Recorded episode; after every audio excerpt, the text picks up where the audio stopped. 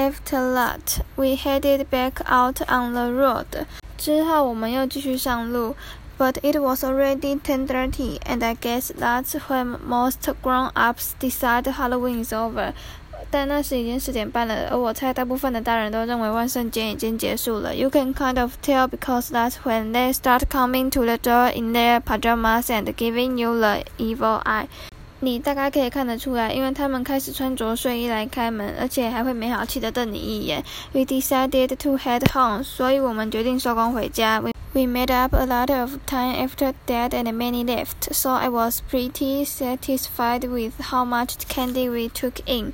在爸带曼尼回家后，我们全力冲刺，所以我还蛮满意我们要到的糖果数量。When we were halfway home, this pickup truck came roaring down the street with a bunch of high school kids in it。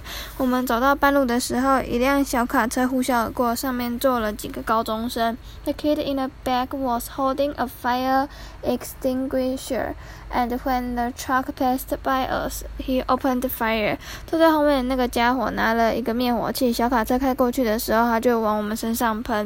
have to give Rowley credit because he blocked about ninety-five percent of the water. With his shield。我必须表扬一下荣利，因为他的盾牌挡了九十五趴的水。And if he hadn't done that, all our candy would have gotten soaked. 如果他没有这么做的话，我们的糖果就会都泡汤了。When the truck drove away, I yelled out something that I regretted about two seconds later. 小卡车开走后，我对他们喊了一句话，但两秒后我就后悔了。We are calling the cops. 我们要报警喽。